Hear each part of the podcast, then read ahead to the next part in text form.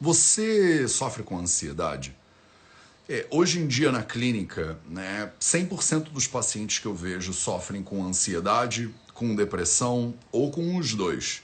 A gente está vivendo um período muito louco né, da nossa cultura, né, como sociedade, que as pessoas elas vivem num estado de correria, parece constante. No Projeto 0800 de hoje, episódio 818, eu vou conversar com a Rafaela Rodrigues, terapeuta ayurvédica e professora de psicologia do Ayurveda na minha formação, né, no Vidyalaya, a formação em Ayurveda e saúde integrativa do Vida Veda. A gente vai conversar um pouquinho sobre os elementos da psicologia ayurvédica, do Vedanta, do yoga, que podem de repente ajudar você, né, e ajudar a sua família a viverem com uma saúde mental melhor. Salve, salve família Vida Veda, projeto 0800 no ar, episódio 818 com Rafaela Rodrigues. Consegui tirar a Rafa, né, de dentro do lugar sem redes sociais onde ela vive, né? Então, vamos ver, né? Vocês não têm noção do tamanho, né, do, do privilégio que vai ser essa live aqui agora. Acho que a Rafa abriu o perfil dela do Instagram só pra gente poder fazer né, essa live. Então, Rafa.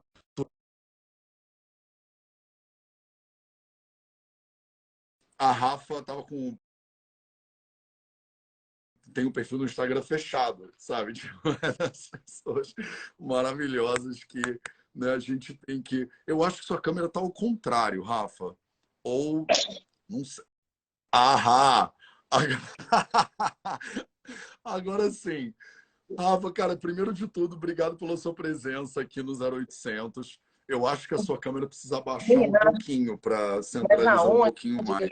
esse treco? É no tripé que você né, usa fazer live sempre. Você não vou pôr, não. Vou ficar segurando? Eu mandei mensagem. Eu mandei mensagem para Mari, para nossa produtora do Vida Veda, e falei assim: Mari, a Rafaela tem um perfil fechado no Instagram, a gente não vai conseguir fazer live. Aí ela falou: já tô falando com ela sobre isso e tal. Eu falei: pede para ela abrir, só fazer a live, depois ela fecha de novo. Eu nem divulgo. Eu nem divulgo. Tá aqui, porque eu não então... consigo achar um lugar. Não, tá ótimo. Bota onde der também, Bom. não tem problema. Desde que fique confortável aí tá. para você, tá, tá mais certo. ou menos confortável. Maravilhoso, que bom. Rafa, seja muito bem-vindo ao 0800 e, cara, se apresenta para as pessoas e fala para elas onde você, nesse mundo que você vive, onde não tem redes sociais na internet. Conta um pouquinho, porque a gente está começando um módulo novo né, de psicologia ayurvédica no dia 13, é, na semana, no sábado da semana que vem, na formação. E você é a minha professora do Vidyalaya, menos de redes sociais, assim, de todas, sabe? Então, depois a gente fala um pouquinho sobre isso, mas fala um pouquinho sobre a tua formação, sobre a tua busca. Eu acho que muitas das pessoas que estão aqui na live já ou te conhecem, já passaram contigo. Eu tenho muitos pacientes, a gente tem pacientes em comum, a gente tem alunos em comum. Parece que você está trabalhando com isso há um tempão, mas você faz uma, um, um trabalho mais low profile e tal, que eu acho muito incrível. Então, eu queria começar com a tua história né, dentro disso tudo sabe? Tipo, por que, que você começou a estudar Ayurveda, Vedanta? Você estuda um pouco de tudo. Queria, queria, queria saber, na real, porque eu também não sei tá. muito bem a tua história. Então vamos lá, porque agora ficou ruim aqui o, a câmera, mas vamos lá. É... Eu comecei a estudar o Ayurveda, o Yoga, o Vedanta, é, há muito tempo atrás, mas tudo começou com uma busca pessoal, assim, de saúde, de bem-estar, e isso já faz mais de 20 anos que eu comecei nessa, nessas formações, nunca com o intuito de ser terapeuta, e sim para autoconhecimento, para utilizar na minha vida. É, quando eu me mudei para o Rio, há 12 anos atrás, é, eu sou mineira, deu para ver, né? Eu acho. Só um pouquinho, né? Só de leve, só dá para perceber de leve que com 20 anos no Rio de Janeiro não fizeram quase nenhuma diferença. E aí, quando eu me mudei para o Rio de Janeiro, eu comecei a trabalhar com yoga e logo, logo na sequência é, com o Ayurveda. Então, é, montei consultório, enfim. E o consultório me encantou, até parei de trabalhar com Ayurveda, porque é, para mim o consultório é uma coisa muito rica, muito preciosa de conhecimento e de estudo mesmo. Então eu comecei a estudar há, sei lá, 20 e poucos anos atrás e não parei até hoje. Tanto é que, além de professora do Vidialai, eu sou aluna do Vidialai também. Isso é outra coisa comum que todos os meus professores têm. Todo mundo é aluno, estudante, faz curso e não para, né? Eu acho que isso é uma característica de sanidade, assim, do profissional de saúde, né? Eu acho que todo profissional de saúde, ele não, ele não devia parar de estudar nunca, né? É, mas você, eu acho que leva esse não parar de estudar nunca a outro patamar, assim. Eu acho que você faz o, a leitura do Samhita comigo às quartas-feiras desde que eu me lembro, assim, né? Eu acho que você coisas que você já sabe, já conhece, mas que você tem esse interesse de continuar se atualizando sempre. E eu acho que, então, para você foi o Vedanta primeiro, o Yoga primeiro ou a Ayurveda primeiro, Rafa? Porque eu achava que você era uma pessoa mais de Vedanta no, na Menino, origem, assim, pior que não. Sei. Primeiro foi o Ayurveda, depois o Yoga e por último o Vedanta. O Vedanta foi depois que eu vim para o Rio de Janeiro e aí, por conta da Glória, é, enfim, né? É quase que inevitável é, essa proximidade com Glória. Então, foi Sim, sabe que semana que vem no eu festival, vou encontrar né? a Glória, né?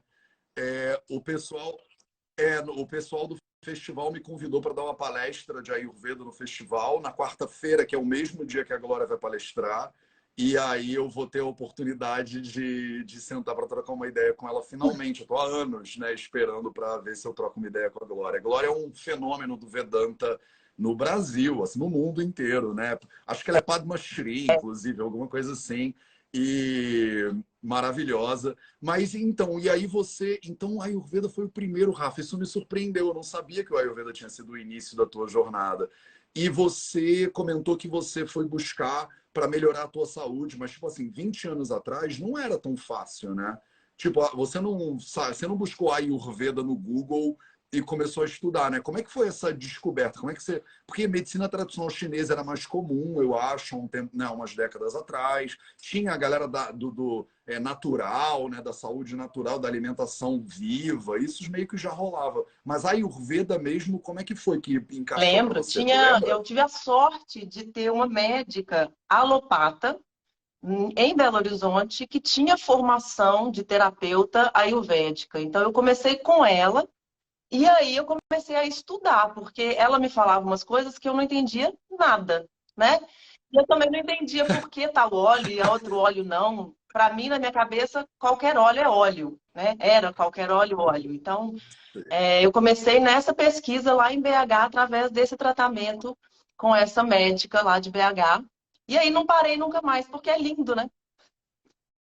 É, muito lindo. É, é, lindo e tem uma coisa de profundidade infinita, assim, né?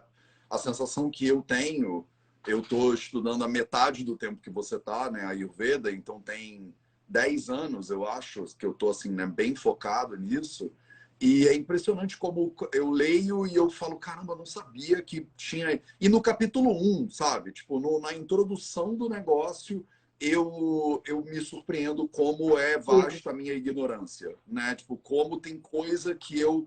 Parece que é uma coisa, sabe, tipo, relacionamento, né? Que você, quanto mais tempo você é amigo de uma pessoa, em vez de dar aquela sensação de que eu não, não preciso saber mais nada sobre a pessoa, dá uma vontade de conhecer cada vez mais, de estar mais junto, de se surpreender, né? Inclusive, né? De você poder sentar do lado da pessoa que você conhece há 20 anos e falar, caraca, eu não sabia isso sobre você. Sabe, a pessoa não está na palma da sua mão totalmente. E eu tenho a impressão que algumas pessoas em relacionamento, às vezes elas sentam num lugar de, eu já conheço tudo sobre a Rafa. Né? A Rafa, eu conheço ela de, de cabo a rabo. E nunca é verdade isso, né? A gente sempre tem mais um degrauzinho para conhecer se você tiver um, se você vier de um lugar de curiosidade e tal, sempre tem um passinho que você pode dar né, a mais. Então, eu acho isso lindo do, do, da tua vontade de conhecer, né? Mas, enfim, te chamei para ser professora de psicologia do Ayurveda na nossa formação, mas você é, também eu já vi você, já vi uns vídeos seus no YouTube. Você não é tão, tipo, zero participação na vida das pessoas. Assim, se eu jogar o teu nome no YouTube, tem uns vídeos de você ensinando uns negócios. E esses vídeos, inclusive, foram que eu falei, cara, a Rafa é super eloquente no vídeo também. Ela sabe dar aula online e tal. Porque olhando pelas suas redes, parece que você não tem nenhuma vontade de participar no mundo digital. Então, mas como é que é, Rafa, essa tua relação? Porque você já deu aula de algumas coisas, tem algumas coisinhas suas online também. Por que, que teu perfil no Instagram é fechado? Antes que as pessoas me perguntem, como é que é a tua relação com redes sociais e tal, para depois a gente entrar na psicologia é que, assim, propriamente é... dita? Esses vídeos que você viu foram, foram vídeos que Glória me pediu para fazer lá no canal de uma aluna dela. E eu morri de vergonha. Morri. Então, assim, só tem esse também. São quatro vídeos. Entendi. entendi. É, antigos também. E os meus perfis são todos fechados porque eu não uso para nada do Ayurveda, nada de profissão. É tudo. Se, alguém entrar lá, vai ver. É, são as minhas viagens, a minha família. Então, não tem nada ali de conteúdo é, assim que possa ter algum interesse para quem não me conhece ou quem não é meu amigo. Então, é tudo fechado eu não sei mexer com essas coisas. Eu até falei com a Mari, falei, Mari, eu sou bicho do mato e eu gosto de ser, o pior é isso. Então, não tem muita chance de cura para isso, não.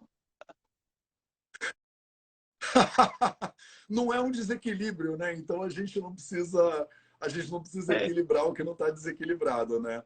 Eu acho maravilhoso. Eu estava ontem, né? A gente está em imersão aqui no sítio e eu estava ontem conversando com as, com as nossas hóspedes sobre isso, né?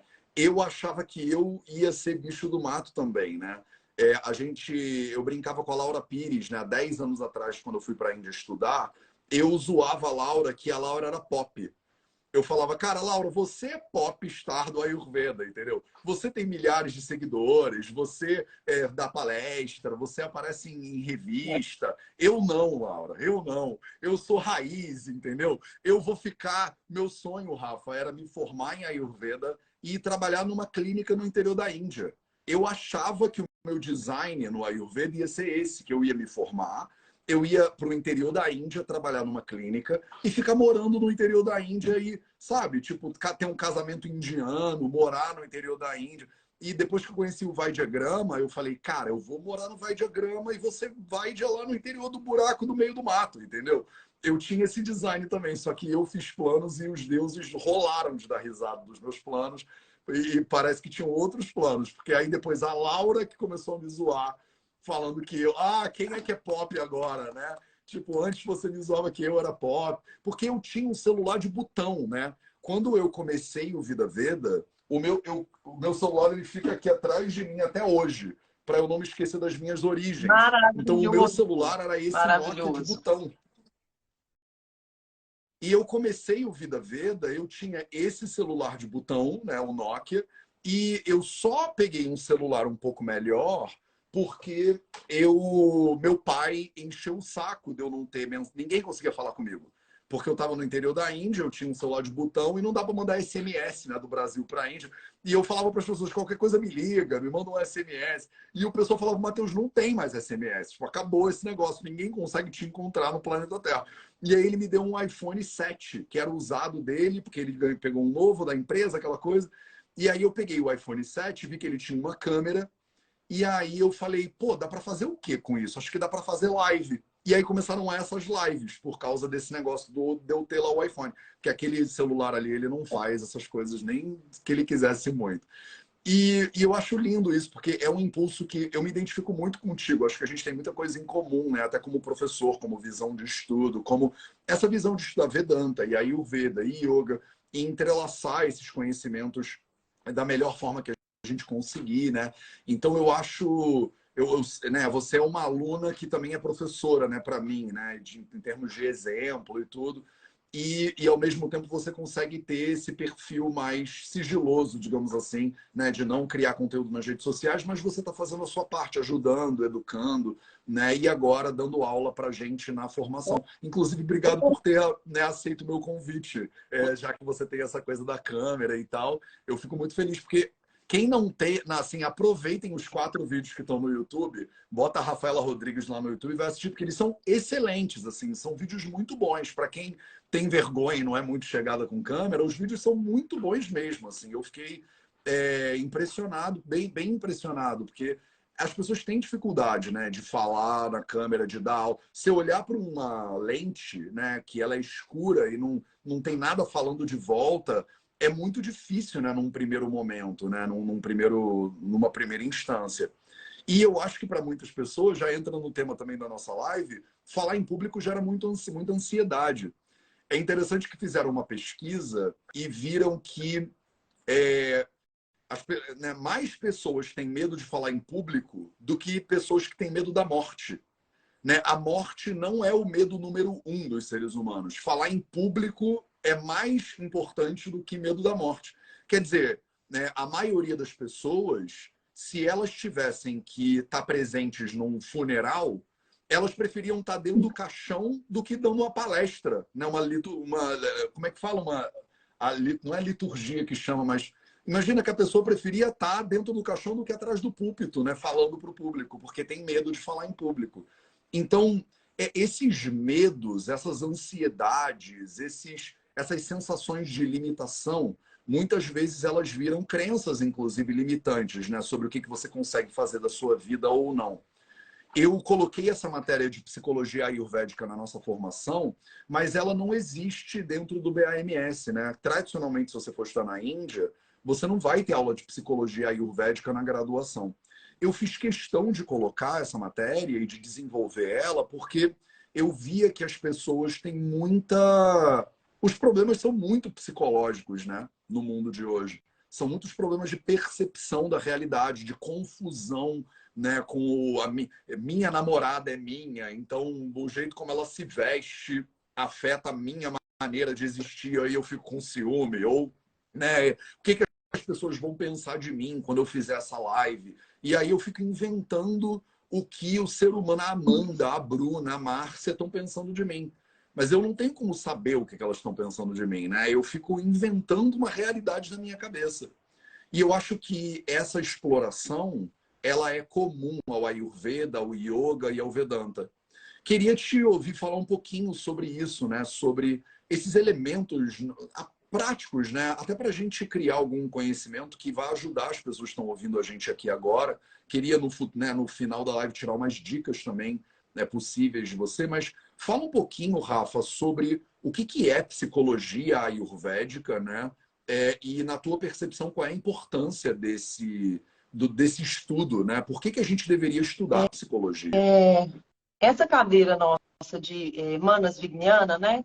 É, tem como base de estudo o estudo da mente. Então, do, da parte do cognitivo, do entendimento que se faz dentro da gente. Né? Então, a informação ela entra pelos cinco sentidos e a gente, de alguma forma, digere isso. Né? Eu gosto muito dessa parte da digestão, porque muitas pessoas pensam que ama material não digerido dentro da gente é só físico. E não é. É de conhecimento, é de emoção, é de sensação. E esses, eles vão meio que é, se encapsulando, né? E vão é, criando gatilhos às vezes. Às vezes a situação não é aquela, mas me lembra aquela e reforça esse caminho de adoecimento. Então, o conhecimento da mente, suas funções, né, é tão importante quanto o corpo, mas a gente foca mais é, no corpo físico, vamos dizer assim, né? E a nossa sociedade é uma sociedade muito de muito excesso, né? Excesso que eu falo assim de informação, excesso de produção, excesso de atividade, excesso de conhecimento no sentido de busca de conhecimento, de informação lixo, também temos muitas. E a gente faz isso de uma forma quase que mecânica na nossa vida. Então a gente vai, quando a gente vê, a gente já está lotado, sem conseguir digerir. Né? É um excesso de alimentação que, junto com isso, é, se a gente coloca uma camada de falta de sono, por exemplo, que é muito comum também na nossa sociedade a gente é, não dá o valor necessário para o sono, é, a gente fica elétrico, né? Como se fosse um fio desencapado. Eu atendo muitas pessoas no consultório que são fios desencapados, que a gente precisa de dar uma calma, respira, né? Então a gente vai abaixando ali, vai vendo que a pessoa ela, às vezes tem metas para tudo, que ela tem é, esforço para tudo, que não tem pausa na vida, né? que não se permite parar de trabalhar, é, sei lá, à noite, né? Muita gente trabalha à noite, estuda à noite, faz tudo à noite, tem o sono horrível, acorda no outro dia cansado e aí vai num carrossel. Não que isso não seja é, permitido, mas isso não deveria ser uma regra tão profunda, né? Essa flexibilização do sono. Então, eu observo muito em consultório que as pessoas elas chegam com excesso de atividade, que pode até gerar uma paralisia, então às vezes nem é produtivo, e uma falta de regeneração de tecido, uma falta de dessa energia mais fria, mais calma, mais acolhedora, menos competitiva. E isso na nossa vida vai virando um carrossel, né? Vem desde a infância, se a gente for observar, né? Então, acho que a importância é essa. É muito importante a gente estudar sobre os aspectos da nossa mente, porque ela vai editar o nosso olhar, o nosso filtro, as nossas conexões internas, os nossos gatilhos. Outro dia você falou uma coisa muito legal de eco da mente, né? Esse eco que às vezes é, faz com que a gente tenha é, gostos e aversões, por exemplo, hábitos é, que a gente nem pensa a respeito deles. Né, e já vai fazendo de uma forma meio automática. Outro dia eu estava conversando com uma paciente assim, sobre essa coisa da gente achar, ela está grávida, né? E a gente estava conversando sobre se estar grávida é normal, é estar normal. Eu falei, é estar normal, mas não significa que seja igual.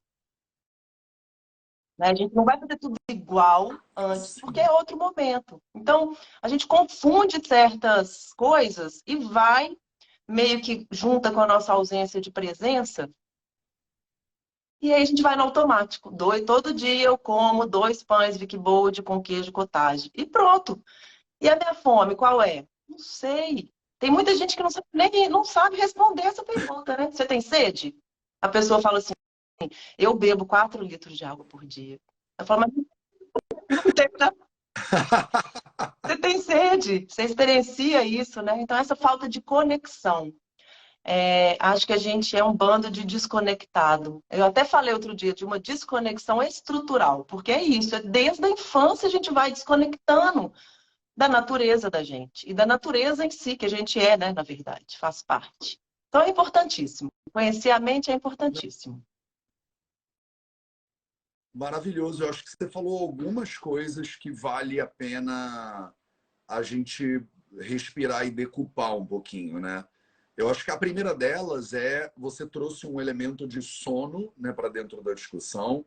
É, falou de digestão, que é uma coisa que é, parece uma coisa física né, e não emocional ou, ou mental né, ou psicológica. É, e e, e, parece que existe uma relação entre essas coisas, né?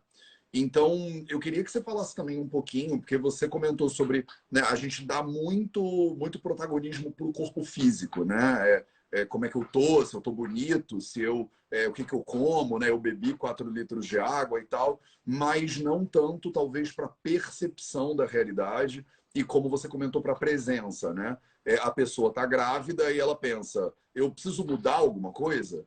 Né? E aí a gente pensa, claro que você precisa mudar, mas na visão do Ayurveda você precisa mudar o tempo inteiro, né? Porque você precisa mudar do verão para o inverno, não é só na gravidez que você precisa mudar, né? Você precisa mudar de manhã para de noite. Então, essa observação constante, ela para muitas pessoas, eu acho que aparece como um desafio ou como até um desestímulo, né? A pessoa pensar, caraca, Matheus, eu já tenho tanta coisa que me preocupar, que ficar atento o tempo inteiro, né? Eu tenho que, como você falou, né? Eu tenho uma reunião daqui a três segundos, eu preciso ganhar dinheiro, tenho que pagar boleto, tenho que sair correndo, os filhos já estão me esperando, né? E que horas que eu vou parar para me observar? Então, eu queria te ouvir falar um pouquinho, Rafa, sobre é, a importância do corpo em relação à mente, né? Se, é, se existe ligação entre isso, se não existe, se é, você quando pega um paciente, na prática então, né? Você falou, ah, parece que a paciente minha ela tá um fio desencapado. né? Ela precisa acalmar um pouco. É, o que, que você costuma fazer, né? O que, que você acha que as pessoas que estão aqui com a gente agora, que sentem, caramba, Rafa, eu sou um fio desencapado também, eu também tô enlouquecida ou enlouquecida. Sei lá, eu também vivo né, correndo atrás do, do, do meu rabo, entre aspas, aqui. Né? O que, que você costuma recomendar, Rafa? Tem um chá que ajuda? Tem é dormir mais cedo? É sentar para meditar? É encontrar uma religião? Sabe? Tipo, tem um caminho que você costuma é, recomendar? É... Tem assim, né? É, é, não é uma regra, mas eu acho que o sono é o início de tudo para a nossa sociedade. É, ele é um pilar do Ayurveda, mas para a nossa sociedade eu acho que é quase que uma base. Porque se a gente observar, a maioria de nós flexibiliza o sono por qualquer coisa.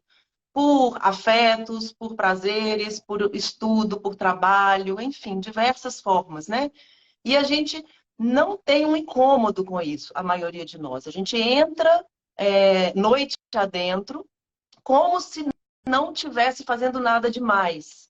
Porque em algum momento eu acho que a gente acreditou que dormir oito horas é o suficiente. Então, o tempo, ele dita a eficiência da questão. Então, tanto faz se eu durmo de 10 às 6 ou de 2 é, às 10. Desde que eu durma 8 horas, tá tudo bem. E não tá, né? E não tá. Então, é, o sono, tanto é que a gente vê tantas pessoas com distúrbio de sono, né? Sono leve, acorda para fazer xixi, é, às vezes não consegue dormir por conta de dor, enfim, várias coisas. Né? Então a gente já mora numa cidade, a maioria de nós, já não é tão propício por conta de é, é, luz, de sons e de várias coisas que a gente mesmo inventou. É, e a gente também não dá valor para isso. E o sono é um momento que a gente regenera. É um momento, eu costumo falar assim, é um momento que a gente vê o que, que fica e o que, que vai. O que que se torna eu e o que que vai ser excretado de mim. E para a mente é muito importante, porque imagina o tanto de informação que a gente tem repetida, por exemplo. Só essa, nem é ruim ou boa, repetida. Eu preciso fora, não é? Isso, isso me serve, mas eu já sabia. Ou isso me serve e complementa, ou isso não me serve, ou isso eu não entendi.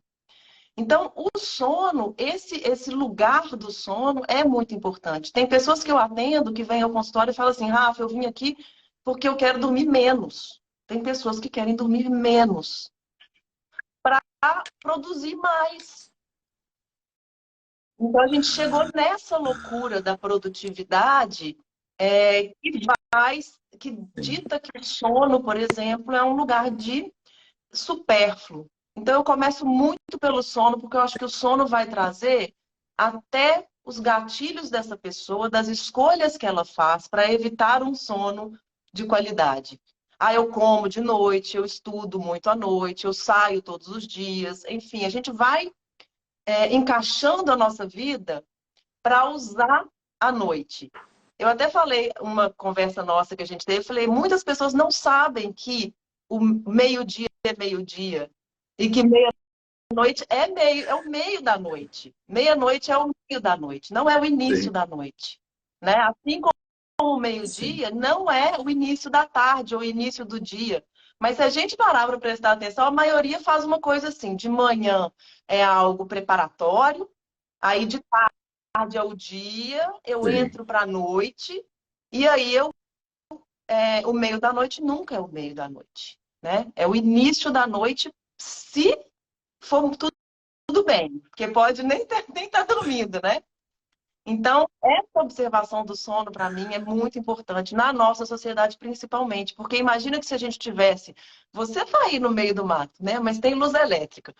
Imagina a gente num lugar que não tivesse luz elétrica. O que, que a gente faria enquanto espécie? A gente faria uma fogueirinha, ia fazer a última alimentação, e 8, 9 horas da noite estava todo mundo dormindo, né? E acordar todo mundo 5 horas da manhã, e enfim, com o nascer do sol, cada um com seu tempo de sono. Porque existe também uma coisa que, que eu falo que é, é tem uma saciedade de sono. As pessoas acham que elas vão dormir, se deixar, ad eterno. Né? Aí tem despertador para tudo. E não tem, a gente para, a gente acorda. com certeza. Então, eu começo, eu começo com sono. Mas respiração também é uma coisa muito bacana para a gente trabalhar, no caso dessa tranquilidade. É, o excesso alimentar, porque às vezes também a gente tumultua a nossa vida por muita comida o tempo inteiro, porque a gente quer aterrar, né? Tá muito aéreo, quer aterrar, vai lá e come. É o lugar mais próximo que a gente tem de aterramento é a comida hoje na nossa sociedade, né? Então a gente vai lá e come e ufa, aí depois vem a culpa. Então, é, são várias ferramentas, mas o sono, para mim, ele tem uma importância fenomenal, assim, na nossa sociedade, né? Cara, eu concordo muito com você, porque realmente eu, eu costumo dizer que é o pilar mais negligenciado pelas pessoas, né? E normalmente é o pilar que é, é, o mais simples também, eu acho, de ensinar e de explicar. É o que tem menos firula, assim, né? Mas eu fiz uma live recentemente, quando terça-feira, anteontem, o projeto 0800, o tema foi basicamente esse, né? Rotinas irregulares, horários irregulares. E estava mostrando né, evidências científicas falando sobre como você comer de noite prejudica a tua digestão. Na visão moderna, né? A termogênese é prejudicada, sabe? Tipo, e a gente fala isso no Ayurveda há 4 mil anos escrito, pelo menos. Imagina quantos milhares de anos antes que era só falado, né? É, e realmente as pessoas se surpreendem, né? Quando eu converso sobre, olha, talvez você precise parar para olhar tudo né, em relação ao teu horário, teus horários, tua rotina.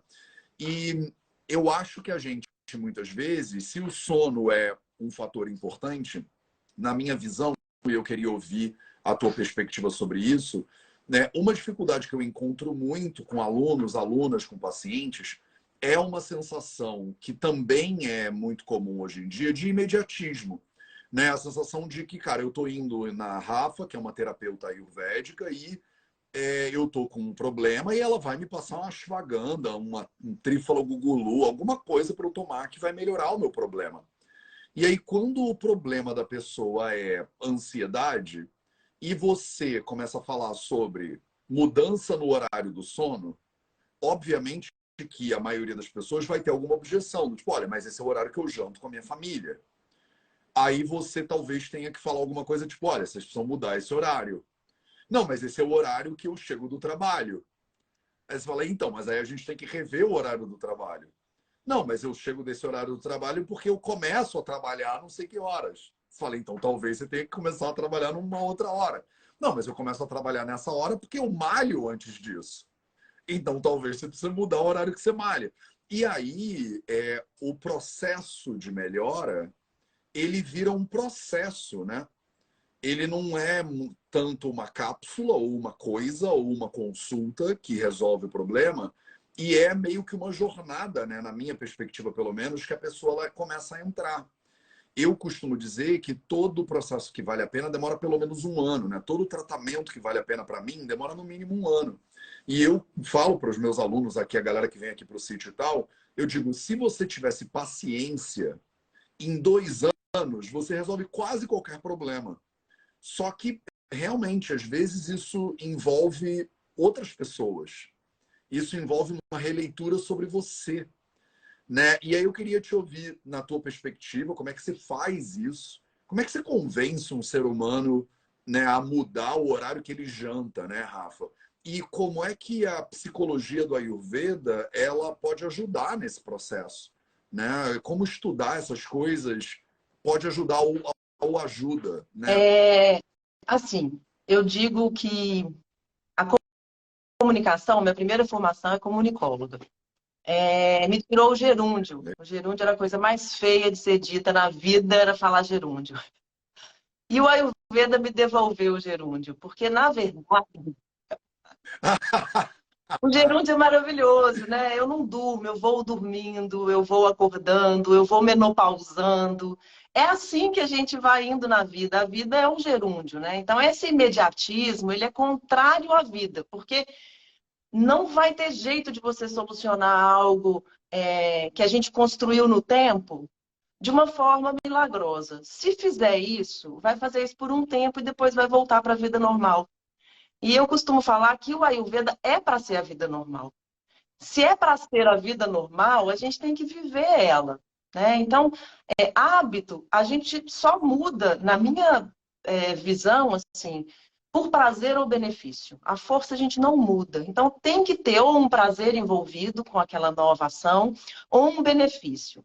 Se é um benefício, tem que ter um tempo para eu curtir esse benefício, para ele se mostrar. Porque às vezes eu tenho até dificuldade de reconhecer o benefício, de tanto que eu sou ligada à ação anterior. Eu sou apegada a dormir tarde. Então, se eu sou apegada a dormir tarde, dormir cedo não vai me dar prazer imediato, nem benefício imediato.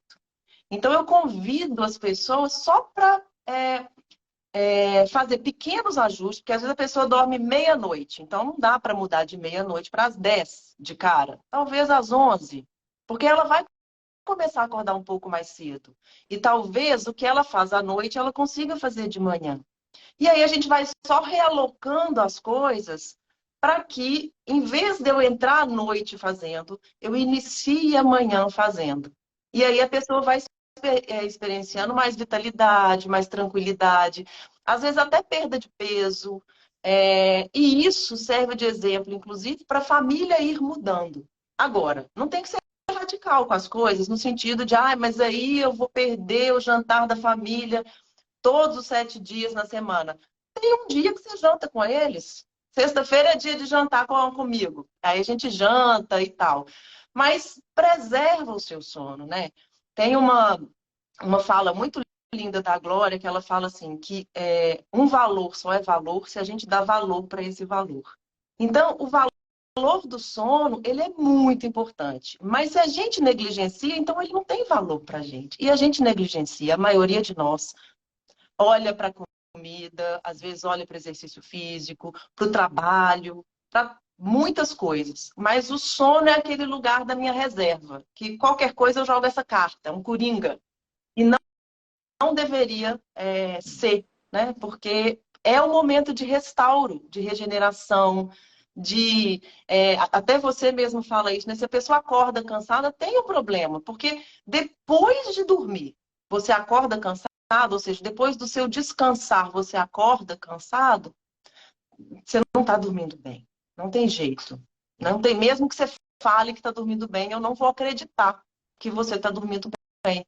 E uma das queixas maiores de consultório é cansaço. Cansaço, é, fadiga, é, às vezes até uma certa inação, assim, uma prostração, mas a mente está lá. Milhões de coisas, né? Até na culpa. Então, é, essa coisa da rotina, entendo o que você está falando, mas é, é aos pouquinhos que muda, não tem como ser imediatista. Imediatista vai fazer por um tempo e depois vai embora. E aí tudo bem também, às vezes chegam pessoas assim. Eu falo, experimenta. Se você não tiver essa paciência, não tem jeito. E às vezes eu recebo mensagens assim, Rafa, mas eu estou fazendo isso há 10 dias e ainda não recebi, não vi benefício. Eu falei, tá bom, agora a gente vai fazer mais 40 dias. E a gente vai vendo, porque não é 10 dias. Quer dizer, tem coisa que a gente percebe, mas se a gente tem presença. Tem. Junto com essa, esse excesso de tentativa de agilidade, aí a gente não reconhece mesmo, a gente tratora, passa por cima, fala, ah, isso aqui tá melhor é por causa do creme que eu passei. Minha pele tá melhor por causa do creme, não é por causa do sono. Então, tem que ter tempo, né? Tem um remédio maravilhoso que é tempo. Tempo soluciona muita coisa. Se a gente vai num caminho de um caminho virtuoso, né? De entendimento, de presença, de conexão, né? E não de entender, por exemplo, que às vezes o problema não está na pizza. O problema está no copo cheio, e tem uma gota d'água, que foi a pizza. Mas se tivesse o copo meio cheio, meio vazio ou mais vazio, a pizza entraria ali numa boa, né? Igual fala-se, ah, se você tiver um poder digestivo bom, pode comer até pedra. Pode, mas quem tem? Total, total. E é, é muito importante isso que você comentou. Tantas coisas que você está falando vão me trazendo é, cliques né, aqui. É, muito importante, né? Realmente, a pessoa pensa, caramba, eu não posso comer pizza. né? Eu não posso comer esse negócio, mas é porque você não pode comer isso dentro do contexto que você tá, né? Porque você não come só isso, né? Você come isso e mais um monte de outras coisas que também te fazem mal, né? Se você se organizar, né, dá tudo tudo encaixa, né, de uma maneira ou de outra. Uma outra coisa que você comentou que eu acho que reverbera muito para mim como verdade é é aquilo, né? Enquanto a pessoa se força a correr, ela não é uma corredora. Tipo, uma maratonista, ela não todo dia sofre para sair para correr. É, então, existe um período inicial de se forçar um pouquinho, mas depois de um tempo a pessoa ela passa a amar fazer atividade física de alguma maneira. No início, caramba, yoga, que saco e tal. Depois, é, cara, yoga é vida, né? Eu não consigo. Eu acordo de manhã e faço meu yoga, né? Porque a pessoa ela pensa, né? No início, eu fiz um esforço. E às vezes a gente precisa né, forçar um pouquinho a barra, porque o nosso, a, a gravidade do condicionamento é pesada, né, é forte. Parece que o condicionamento ele vai puxando você de volta para o que você sempre é. fez e que você não quer mais fazer. Não é fácil terminar um relacionamento, mesmo que ele esteja te fazendo mal. Eu já cansei de terminar namoro e sofrer. E eu pensava, por que eu estou sofrendo? Eu não queria ter terminado? Não, eu queria ter terminado, mas o término é doloroso mesmo assim. E eu preciso honrar que o relacionamento já deu, mas que eu também né, vou ter saudade. E é, parece uma loucura, mas é isso. É tipo, olha, eu vou parar de comer esse negócio porque eu sei que me faz mal e me vai dar vontade de comer esse negócio durante um tempo ainda. Até parece que meu sacudir a poeira do corpo e aí eu olhar para essa coisa que eu quero parar e falar, hoje nem me apetece mais. Tipo, agora, agora eu mudei. Né? Antes eu me forçava para sair para correr, e agora eu amo correr. Antes eu me forçava para não comer pão de queijo todo dia de manhã. E agora, até se botarem o pão de queijo na minha frente, eu olho e falo assim: hoje não tô afim de comer esse negócio, não vai me cair bem. E eu faço essa escolha. É óbvio que para pessoa que não faz, parece impossível de fazer. Ela pensa: ah, Matheus, é impossível, eu não sou ninguém sem meu pão de queijo de manhã. Né? Mas eu falo: tá bom, mas à medida que você for entendendo, não é isso? Você vai vendo. A Marina falou: acabei de terminar meu namoro e tô nessa. Exatamente. Eu já cansei de estar nessa. De falar, cara, como que você tá? Pô, tô tristão porque terminei o meu namoro. Pô, mas você não queria terminar? Queria. Você voltaria? Não. Tá triste por quê? Não, porque, pô, foi, foram anos da minha vida, né? Tem um condicionamento ali, uma gravidade que vai me puxando né, para aquela realidade. Então, descondicionar é brabo. E uma terceira coisa que eu peguei da tua fala, que também me surpreende muito, é isso, assim eu fiquei quase sete anos na Índia morando e estudando, fazendo panchakarma, né, um monte de coisa complexa, memorizando 300 ervas e as suas formulações. E parece que o aprendizado né, do Vaidya ele é muito complexo. Né? Na nossa formação, a pessoa vai ter cinco anos de formação se ela for até o final. Ela vai ter aula de sânscrito né, ao longo da formação. É, é mó rolê, né? É difícil pra caramba. E ao mesmo tempo, a pessoa pessoa vira para mim na clínica e me conta o problema dela, e o impulso que eu tenho é de falar para ela espaçar os compromissos dela na agenda. E ela pensa, mas calma aí, eu vou tomar Shilajit, né? Eu vou fazer um Vamana Karma. Eu falo, não, não, não. Você vai fazer assim, você vai chegar em casa e você vai espaçar os seus compromissos. Tipo, em vez de você ter uma reunião que termina duas e outra reunião que começa duas, que não dá tempo, né, fisicamente impossível, você tem que buscar seus filhos na escola 10 horas da manhã, imagina, e você demora 15 minutos para chegar na escola e você sai de casa 9h45. Na nossa mentalidade, parece óbvio isso, né? Pô, Matheus, eu demoro 15 minutos para chegar no lugar onde eu tenho que ir. Eu tenho uma reunião às duas. Então eu vou sair de casa 15 para as duas. Falou, sim, mas não demora 15 minutos. O elevador demora, demorou um minuto a mais para chegar e você já está atrasada. E aí você já começou atrasada, porque não é mais 15 para as duas, é 13 para as duas. E aí você começa a olhar no relógio e falar, ih, não vai dar, vou estar atrasado. E aí você passa os 15 minutos se esbaforindo, porque você saiu em cima da hora. E então é, é muito louco pensar que, cara, que eu memorizei 300 ervas e suas propriedades para falar para a pessoa um negócio que parece meio óbvio, que é tipo gestão de tempo. Se você vai demorar 15 minutos para chegar no lugar, você tem que sair de casa 25 minutos antes. E se demorar só 15, você ganhou 10 minutos no seu dia. Sabe? Aí para para olhar para a natureza, toma um chá, sei lá, né? Respira fundo. Né? Porque se você agulha tudo, se é tudo cronometradamente é, é, organizado, você vai viver o tempo inteiro atrasado, atrasada. E é isso que a gente faz hoje em dia, né? Aquela sensação que eu vi na pandemia ficou pior, né? De encaixar tudo na agenda de maneira milimetricamente cronometrada, né? As pessoas se inscreveram em 25 cursos diferentes. Ela falava, de manhã eu faço não sei o quê, depois eu faço yoga, depois eu faço uma palestra, depois eu assisto não sei o quê, depois eu trabalho, depois eu sento para jantar, aí de noite eu vejo Netflix, aí eu deito para dormir. E não vai funcionar. Porque choveu. E aí alguém se atrasou. E aí o filho que tinha que sair de casa em um minuto saiu de casa em três, porque é criança e demorou para pegar a mochila. E aí você já sai de casa agulhada, agulhado.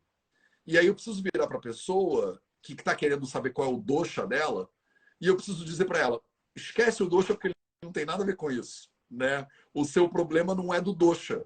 O seu problema é que você marcou cinco reuniões, uma grudada na outra.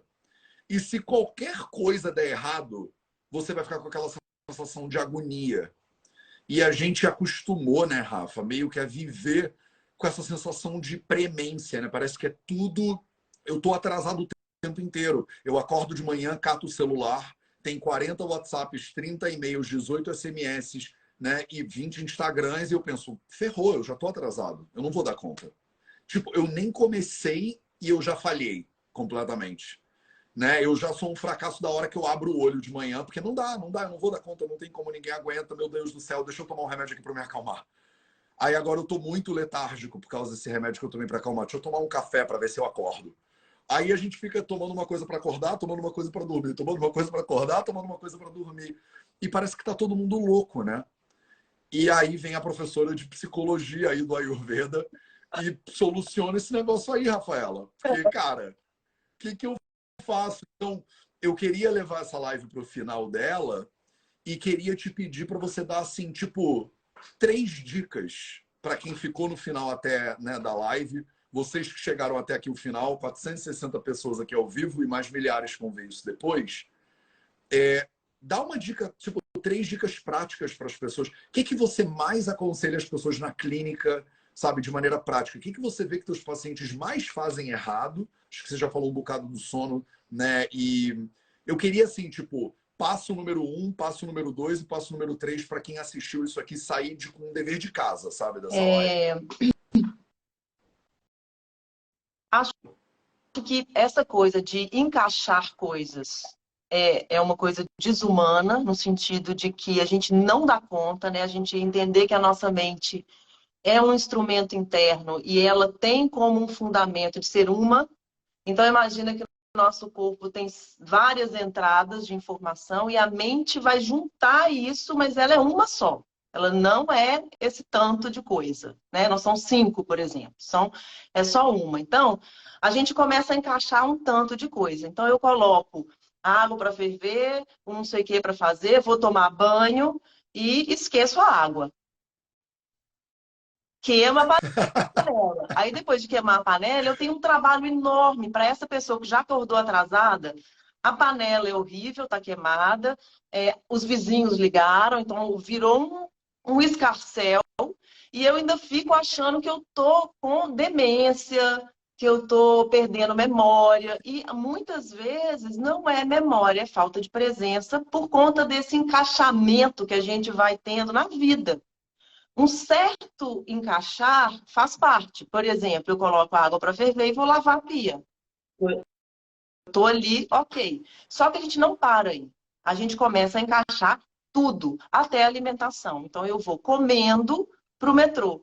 Não, não vai comendo para o metrô. Não vai comendo para o metrô.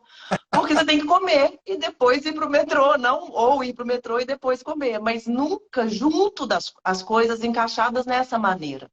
Porque se eu tenho 15 minutos para ir e eu estrangulo esses 15 minutos, eu ainda vou comendo, aquela raiva daquela pessoa mais lenta na minha frente, que já vai me dar, já vai prejudicar minha digestão. Então, eu vou ficar uma pessoa indigesta. Né? Então, essa coisa de encaixar é muito difícil. A outra coisa que eu vejo de produtividade, de ansiedade que a gente faz é, para dar conta dessa lista enorme, eu, às vezes, abro mão de algumas coisas. Porque é muita coisa. E, normalmente, a gente começa com a gente mesmo. Então, a gente abre mão do almoço, do sono, exercício físico. E isso não deve ser feito. A prioridade da nossa vida é a gente. Em algum momento a gente pegou errado essa informação, porque a gente faz o contrário. A gente abre mão da meditação, abre mão das, do autocuidado de forma geral, para poder produzir. E aí a gente não consegue depois dar o que a gente não tem. Falta para a gente. A gente não consegue dar. Então, a gente tem que cuidar da gente em primeiro lugar. E se tiver excesso de tarefa, tira a tarefa que é para fora, para o outro. De trabalho, de estudo, não dá. Para a gente abrir mão do almoço, abrir mão do sono, né? A outra coisa que eu falo muito é assim, exercício físico. Exercício físico, a gente tem na nossa mente, não sei por quê, eu costumo falar que é porque a gente importou isso dos Estados Unidos por conta de caloria. Muitos de nós achamos que exercício físico é saída de energia. Então, se eu estou cansado, eu não faço exercício físico. Se está chovendo, eu não faço exercício físico. Se eu dormir mal, eu não faço exercício físico. E na minha prática, na minha vivência, é o contrário. Exige uma certa energia no início para você sair dessa inércia que você, que todos nós temos, né, para dar esse primeiro passo, mas ele é fonte de energia. Ele sempre, se ele for bem feito, ele vai te dar mais energia do que você estava antes. Então, essa coisa meio de, ah, não vou fazer porque estou sem energia, é o contrário. A não ser que você seja doente, não tenha nem essa energia para começar. Aí tudo bem. Mas não é saída de energia. A gente tem que fazer as pazes com o exercício físico, no sentido de que o nosso corpo é feito para movimentar. Então, eu vejo que as pessoas adoecem o corpo pela paralisia. Então, ah, eu tô com dor na lombar, eu vou comprar uma cadeira gamer, eu vou não sei o que, eu vou. E, na verdade, tinha que levantar e movimentar, né? É, é, e pelo excesso de atividade da mente. Então, a mente que deveria diminuir, a gente agrava, e o corpo que deveria movimentar, a gente ceda. Então, fica um tanto de gente com dor e ansioso, agitado, sem regeneração, né? Então, diminuir a mente, mas aumentar o corpo também faz parte, né? Porque essas coisas se comunicam. Não existe água fria em copo quente, e nem o contrário, né? Vai ficar tudo morno. Então, o legal é a gente entender que a gente separa doxa de mente, doxa de corpo, desequilíbrio de um, desequilíbrio do outro, tratamento de um, tratamento do outro, mas está tudo misturado nesse lindo complexo que é a gente. Né? Não sei se eu respondi a pergunta de forma muito Total. prática, não, mas é tipo isso. Não, eu acho que foi completamente prática, completamente prática. Então, eu vou levar essa live para o final avisando todo mundo que no dia 13 de maio começa, começam dois módulos no Vidyalaya, que é a nossa formação em Ayurveda e saúde integrativa. Um módulo com a Rafa de psicologia do Ayurveda e um módulo comigo de longevidade e saúde sexual, né? Era Sayana e Vadikarana. Então, a partir de agora, no Vidyalaya, a gente começa a ter é, dois módulos acontecendo concomitantemente. Então, vocês que ainda não estão na formação, o link para a formação está na nossa bio. A Rafa vai ser agora nossa professora de psicologia do Ayurveda, de Manas Vignana, né? Então, alguém botou aí, calma aí, peraí, a Rafa agora é professora do Vidyalaya também? Eu falei, é, a Rafa agora é professora do Vidyalaya também. E aí, Rafa, então, de novo, o link na bio para vocês. Quem está assistindo isso depois no YouTube, o link está na descrição. Rafa, como você não usa redes sociais ainda disso, como é que as pessoas ficam sabendo do teu trabalho? Como é que elas chegam em você? Como é que elas marcam consulta? É tipo boca a boca? Tipo, se alguém quiser saber mais sobre você ou sobre o teu trabalho, ela faz o quê? Ela vai aonde? Ela digita o que onde? Oh, a maioria é boca a boca mesmo. E alguns vão lá no Facebook, vê que tem meu telefone, manda mensagem meio assim, ei, tudo bem? E aí vai por aí. Mas a maioria é boca a boca. não tem site, não tem conta, não tem. É telefone mesmo. E não me ligue, não atendo. É só... Maravilhoso. É só pelo WhatsApp. O único jeito de falar com a Rafa é telefone, é por WhatsApp. ligar que ela não atende. É porque meu telefone fica no mudo. Então eu não vejo Tá, mas eu respondo. Eu meu... entro em contato caso eu veja, gente. Mas é porque realmente eu sou uma negação com esse aparelhinho que se chama celular. Ele fica aí por aí. Maravilhoso, que bom, que bom. Legal, bom, então procurem Rafaela Rodrigues nas redes sociais, vocês não vão encontrar. Procurem no Google e não vai ter nada. Mas se você achar ela no Facebook, manda uma mensagem que quem sabe um dia talvez a Rafa responda. Ela é uma excelente terapeuta. Todo mundo que eu conheço que trata contigo te elogia horrores. Fala que você é um amor, que você é cuidadosa e tal. É uma pergunta comum né, que surge nos comentários. Ah, Matheus, é... você precisa fazer o curso inteiro de formação para assistir o módulo com a Rafa? Não precisa. Tá? Então, os módulos também da nossa formação eles são independentes. Você pode entrar lá e fazer um módulo da Rafa de Psicologia, termina, ganha um certificadozinho de Psicologia de Ayurveda e beleza né, a chance é que você aos pouquinhos vá né, querendo cada vez mais, porque é um mundo infinito, né? E aí você faz psicologia do Ayurveda e pensa, caramba, né? E se eu quiser fazer psicologia do yoga, tem um módulo lá. Né? E se eu quiser aprender agora filosofia védica, tem um módulo lá. Então a formação ela vai te nutrindo, né, de conhecimento para você melhorar a sua saúde, a saúde da sua família. Se você quiser ser terapeuta depois de cinco anos, porque eu sou extremamente chato pra caramba e rigoroso, você consegue é, terminar o curso para ser terapeuta.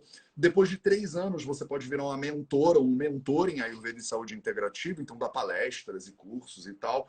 E ao longo do processo inteiro, você vai fazendo parte da nossa comunidade, que é a coisa mais incrível que eu conheço, né, no Ayurveda, puxando a brasa para os meus legumes aqui 100%, tá? O link tá na bio, qualquer dúvida que vocês tenham, manda DM, manda mensagem que a gente vai explicando para vocês. Rafa, obrigado por essa exceção incrível de você participar dessa live. Espero que ela bombe no YouTube para o pessoal te importunar horrores lá no Facebook e você é, é vir mais para perto da gente aqui criando conteúdo para o mundo. O mundo está precisando.